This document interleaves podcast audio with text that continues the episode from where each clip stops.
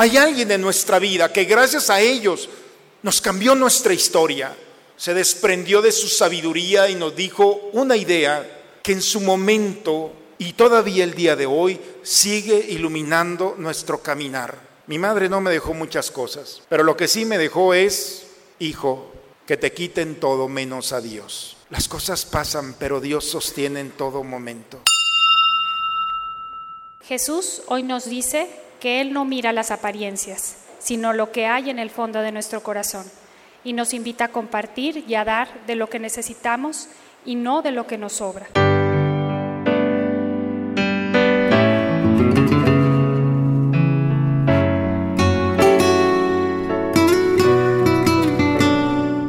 Bienvenidos a la Santa Misa. Dichosos los pobres de espíritu, porque de ellos es el reino de los cielos.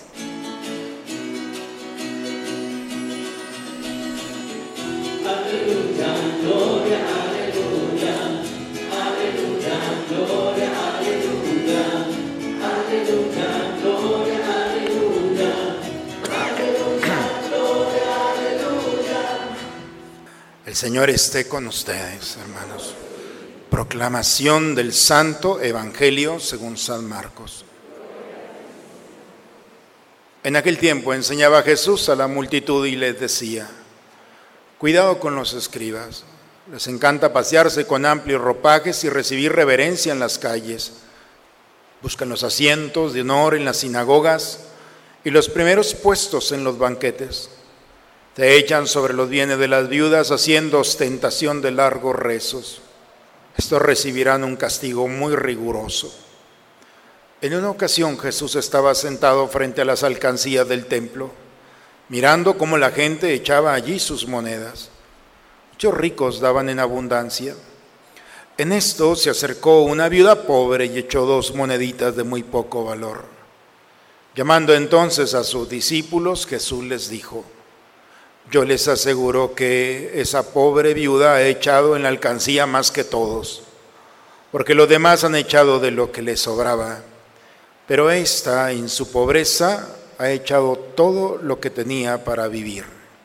Palabra del Señor. Ahab es el rey de Israel y Ahab se enamora de Jezabel Jezabel no es judía, es una pagana, una sirio fenicia. Y el profeta Elías le dice, esa mujer no, porque esa mujer no tiene nuestro Dios, ella tiene divinidades, no me importa. No. Y se casa con Jezabel. Jezabel tiene entre otros el dios Baal el Dios que se representa con el trigo y el aceite. Así se, se representa los Baales. Y poco a poco el corazón del rey se empieza a alejar de Dios.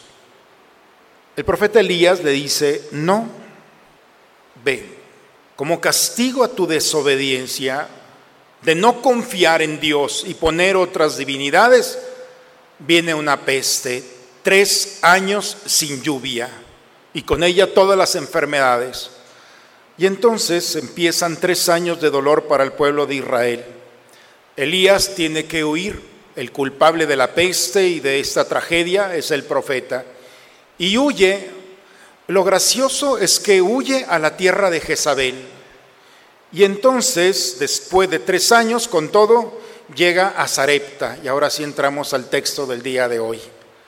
¿Por qué entra Sarepta? Porque es una tierra pagana de divinidades y de dioses. Es la tierra con la que se casó el profeta. No, no encontramos una razón, pero Dios sí. Y conduce sus pasos de Elías y la primera que encuentra en el camino es una viuda. La viuda que está pasando las consecuencias de la sequía también. Y el profeta, después de que es culpable, le dice a esta viuda, dame un vaso de agua. Y la mujer, viendo las condiciones de sequía, acepta, pero no es eso, sino también el profeta le grita, tráeme también un pedazo de pan. Y la mujer es cuando le expresa, no tengo, tengo un poco de harina y un poco de aceite, es decir, con la que se representaban las divinidades a Baal. Me queda muy poco Dios, en pocas palabras le está diciendo. Mi Dios se me acabó, es lo último. Voy a hacer un poco de un panecillo, me lo voy a comer mi hijo y yo y nos vamos a morir. Se nos acabó la esperanza. Y entonces el profeta le dice, no temas, prepáralo. La mujer sabe que es Elías el profeta y sabe que es el Dios de Israel el que lo ha llevado allí. Confía. Ni la vasija, la tinaja de harina no se vaciará, la vasija de aceite no se agotará. No tengas miedo, confía. Confía en Dios.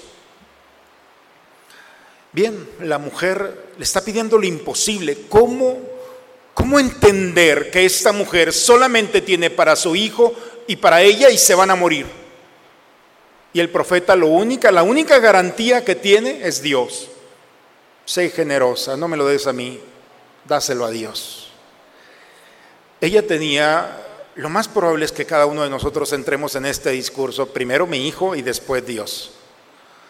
Pero la propuesta aquí es una propuesta ilógica. Abandónate en Dios. La vasija no se vaciará. La tinaja no perderá su contenido.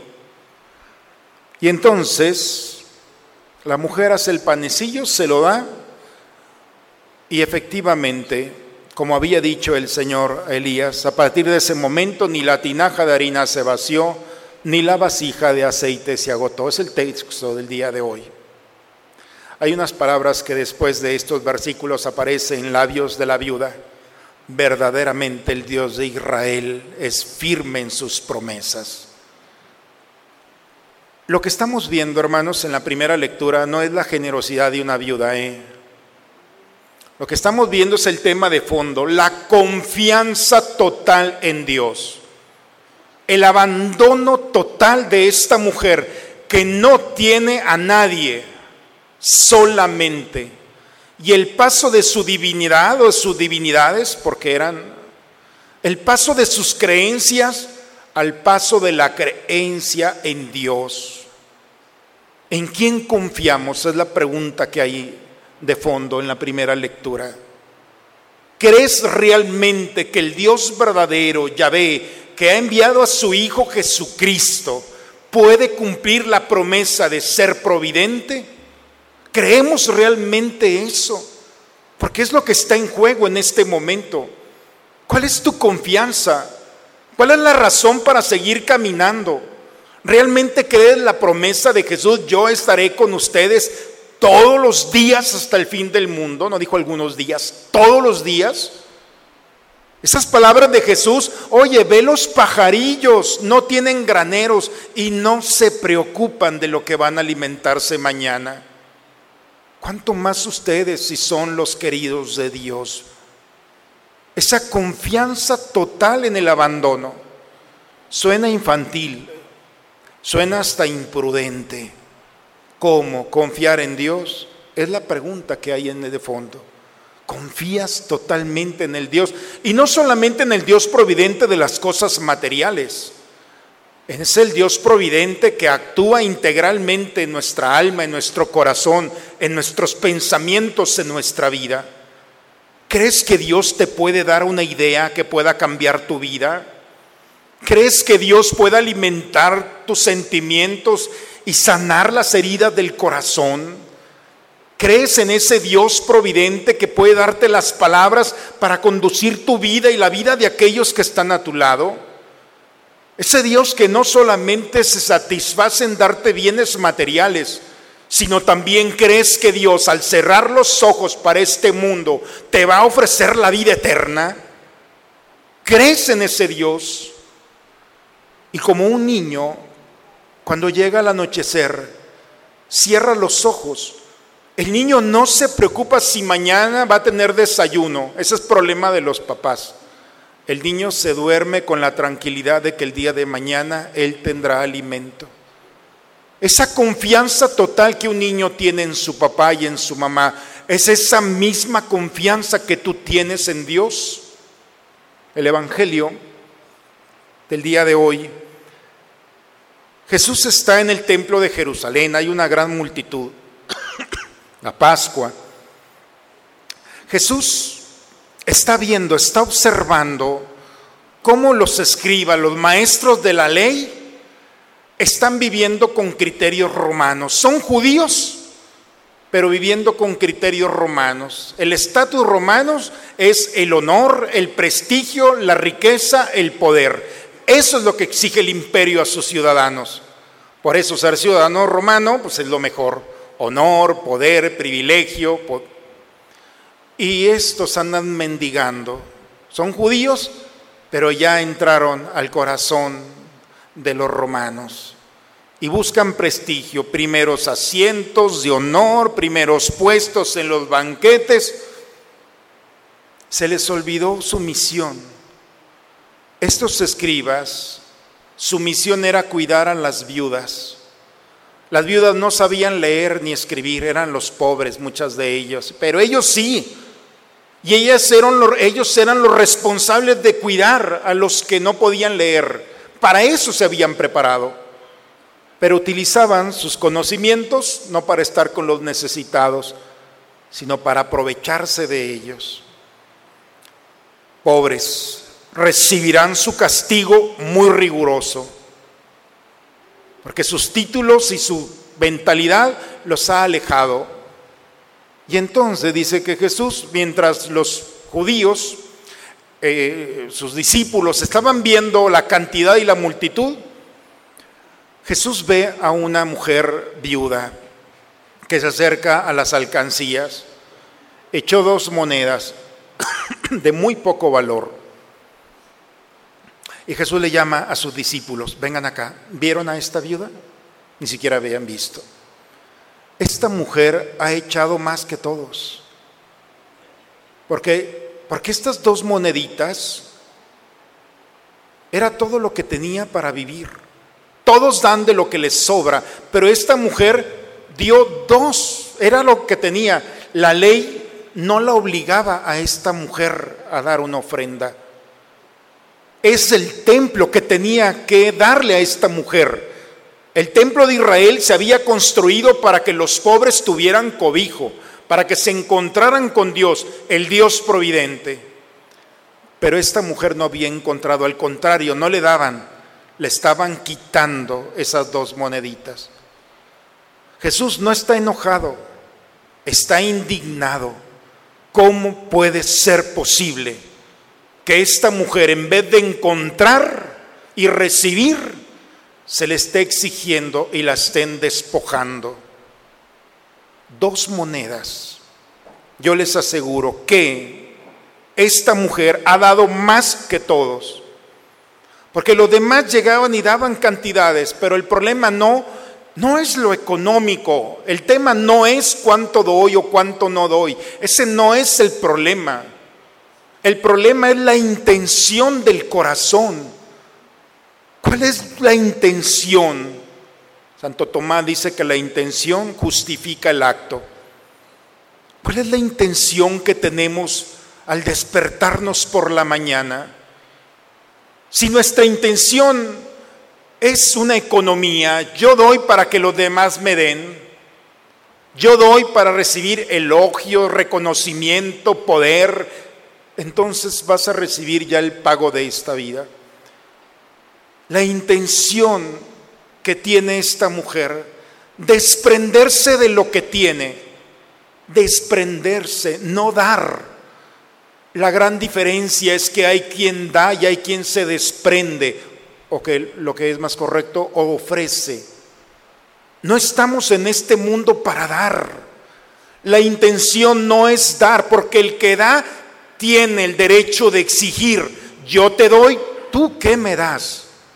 Es muy peligroso. Vengo toda la mañana, he estado con un grupo muy grande de divorciados. La iglesia los, los cuidamos y una vez al semestre se reúnen todos los divorciados para vivir la experiencia de cómo la iglesia los piensa. Imagínense, con muchísima gente divorciada, ¿cómo creen que vengo ahorita? Todas las preguntas, los estigmas, todo el dolor que traen. Porque muchos de ellos lastimados no solamente por alguien que los acompañó, sino también por nuestra iglesia que a veces le hemos cerrado nuestras puertas. Gracias a Dios me da la oportunidad de estar allí. Pero, pero el texto del día de hoy es, ¿cuál es la intención de tu vida? ¿Cuál es la intención? Dar. Porque mucho del fracaso es, yo te doy y tú no me das nada. El amor no se economiza, el amor no se puede vender. No se puede condicionar. El cristiano vive en el amor y el amor es la autodeterminación de dar, de ofrecer su vida. Esta mujer no dio dos monedas, ofreció lo que tenía para vivir. Y esta mujer al ofrecer crece delante de la mirada de Dios. Por eso, cuando alguien ofrece, no importa, no hay acto, por más bueno que sea, no hay acto pequeño ante la mirada del Señor. Todo acto bueno, por más pobre que sea, ante la mirada de Dios es más grande que la generosidad de desprenderse de todo con tal de recibir el aplauso de este mundo. No sé si me explico. Porque a lo mejor yo estoy muy elevado y ustedes por eso, hermanos, el Evangelio el día de hoy nos invita a renunciar a la lógica de este mundo. No estamos aquí para dar, no estamos aquí para hacer favores. Estamos en este mundo para ofrecer como esta mujer, aún lo poco que tenemos, pero ofrecerlo para que pueda llegar al otro sin condición, sin exigencia de recibir nada más que el regalo que Dios nos tiene preparado por nuestra generosidad. Entregar nuestra vida como una huella imborrable en un gesto, en una palabra, en un consejo, en una idea. ¿Cuánto tesoro llevamos en nuestro corazón? Veamos que las cosas materiales pasan, pero un consejo no va a pasar. ¿Cuántos de nosotros en algún momento de nuestra vida alguien se desprendió del tesoro de una idea, un consejo, una confianza? Hay alguien en nuestra vida que gracias a ellos nos cambió nuestra historia. Se desprendió de su sabiduría y nos dijo una idea que en su momento y todavía el día de hoy sigue iluminando nuestro caminar. Mi madre no me dejó muchas cosas. Pero lo que sí me dejó es, hijo, que te quiten todo menos a Dios. Que te quiten todo menos a Dios. Las cosas pasan, pero Dios sostiene en todo momento.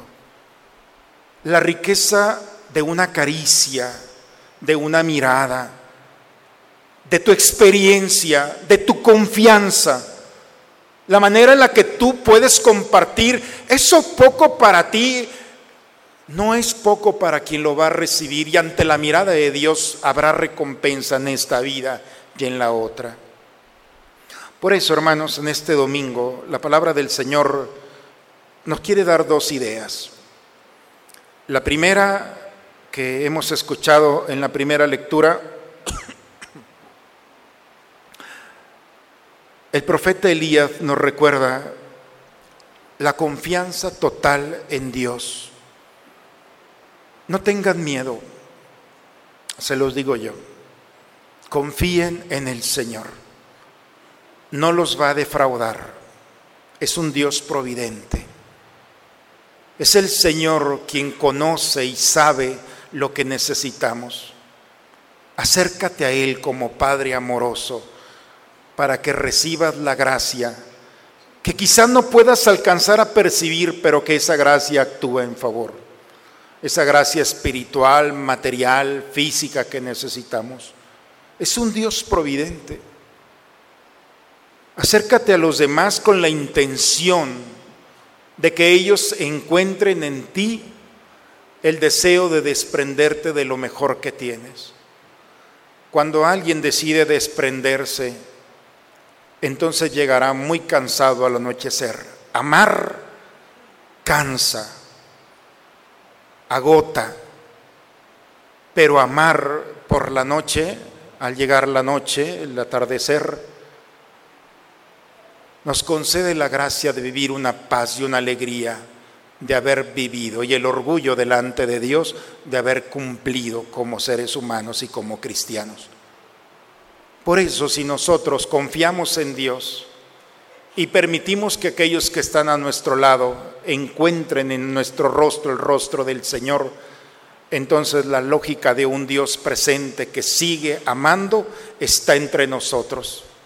La segunda lectura bellamente dice, Dios nos ha amado de tal manera que nos ha acariciado con su Hijo Jesucristo, que ha venido al mundo para tocar las miserias con delicadeza y amor.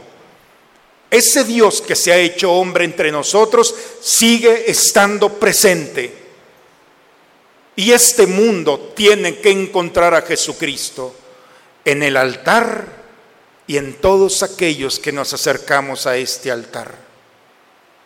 Hay una historia muy bonita, quizá alguno de ustedes ya la han escuchado en el libro de Matthew Kelly, de aquellos ejecutivos que salen corriendo de una oficina, de una reunión, y salen corriendo, todos están en Nueva York, salen corriendo para tomar un vuelo, para regresar a, a su ciudad.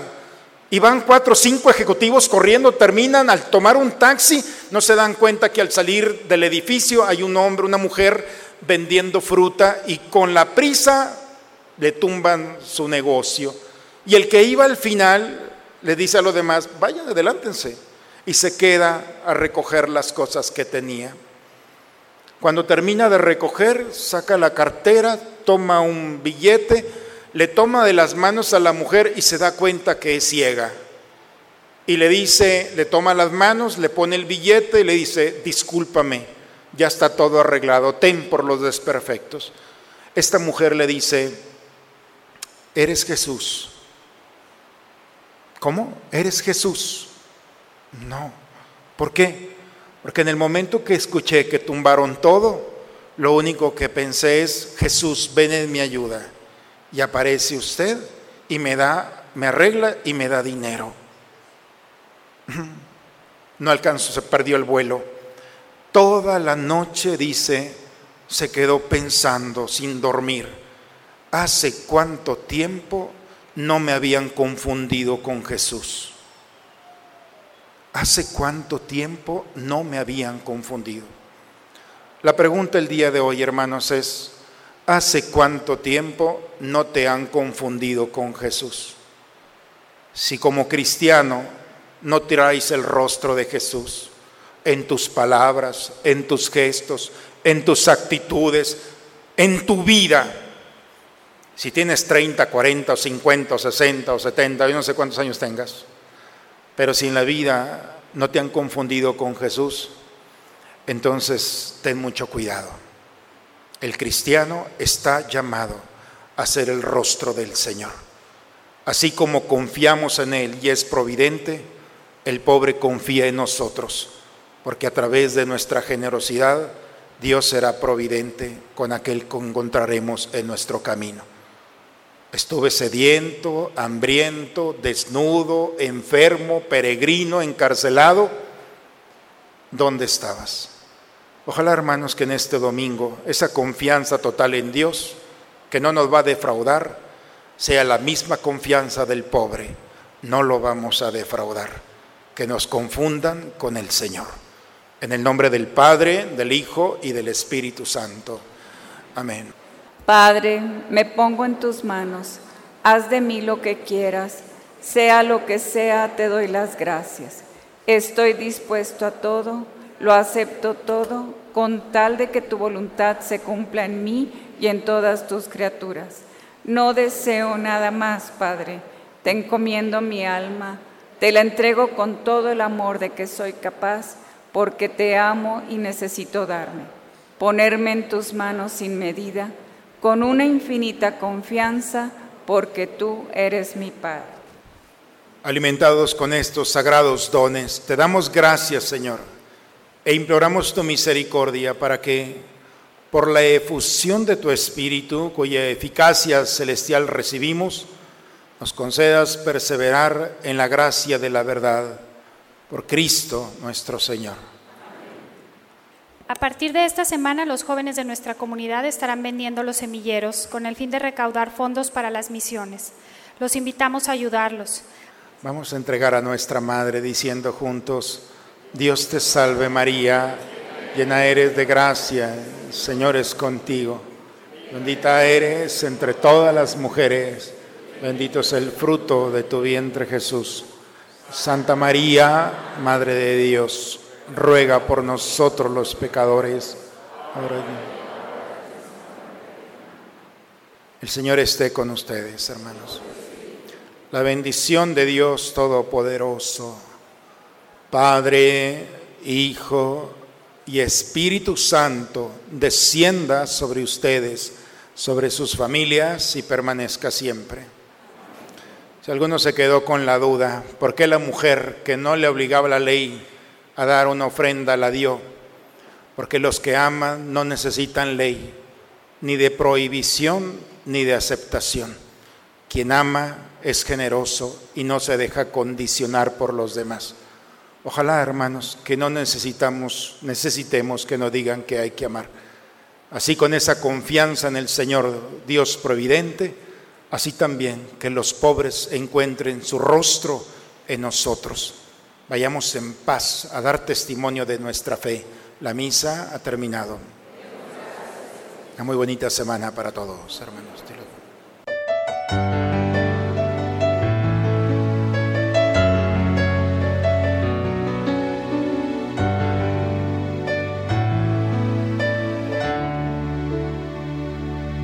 Estoy cansado de esta absurda rutina que agobia mi tiempo. Me estoy secando como un tronco sin savia en el vacío y el tedio. Me desmorona no alcanzar mis metas cuando el esfuerzo ha sido duro y leal. Y me pregunto si camino en camino o camino en el mar. Me he preguntado dónde están tus victorias que antaño tenías. Y te he culpado por las burlas tenaces que en tu amor permitías.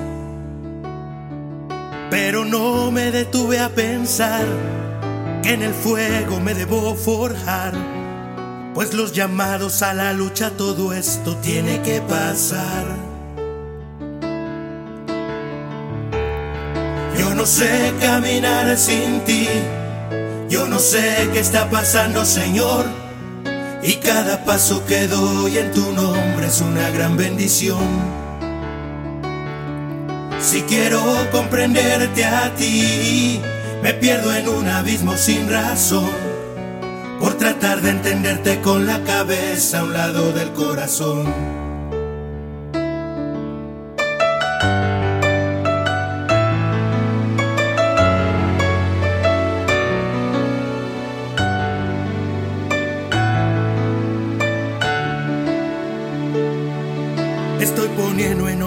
Mis cosas para alzar el vuelo. Me has seducido como antiguo profeta a buscarte en lo incierto. Cada vez que quise decirte no, tú me hiciste declarar un sí. Pues yo no sé elevarme sin tus alas ni arriesgar sin ti. Yo no sé caminar sin ti. No sé qué está pasando, Señor. Y cada paso que doy en tu nombre es una gran bendición. Si quiero comprenderte a ti, me pierdo en un abismo sin razón. Por tratar de entenderte con la cabeza a un lado del corazón. Yo no sé caminar sin ti. Yo no sé qué está pasando, Señor. Todas partes y en cada momento vamos juntos tú y yo. Si quiero comprenderte a ti, me pierdo en un abismo sin razón. Por tratar de entenderte con la cabeza a un lado del corazón. Yo no sé caminar sin ti. Yo no sé qué está pasando, Señor. Y cada paso que doy.